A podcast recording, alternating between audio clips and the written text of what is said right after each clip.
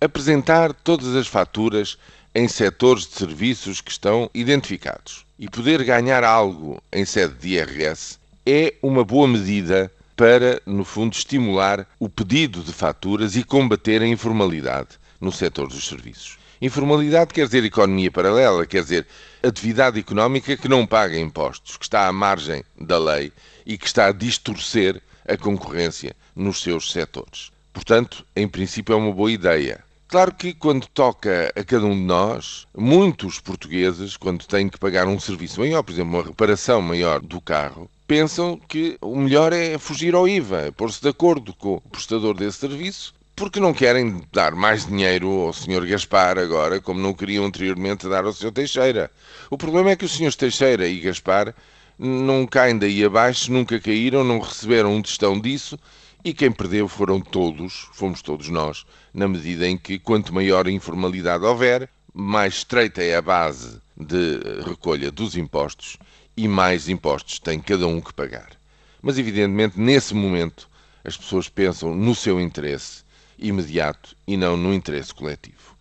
Esta cultura, digamos, da verdade fiscal está muito pouco difundida entre nós. Mas esta medida vai no sentido certo de dar algum benefício. É um pequeno benefício.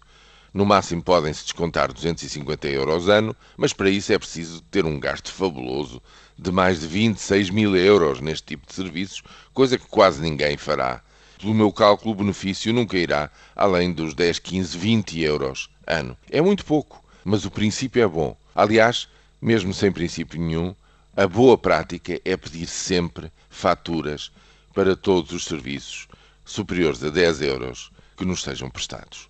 Assim, no fundo, vai-se enraizando uma cultura de responsabilidade fiscal, de parte a parte, com algum benefício. Agora, há uma ideia lá fora que tem dado bom resultado. Pode-vos parecer um bocado abstrusa, mas é criativa e é interessante, que é o de numerar, digamos, as faturas e com isso, periodicamente, lançar, digamos, concursos com prémios importantes a serem sorteados para um determinado número, no fundo, de, de um ato realizado corretamente e legalmente no nosso sistema fiscal.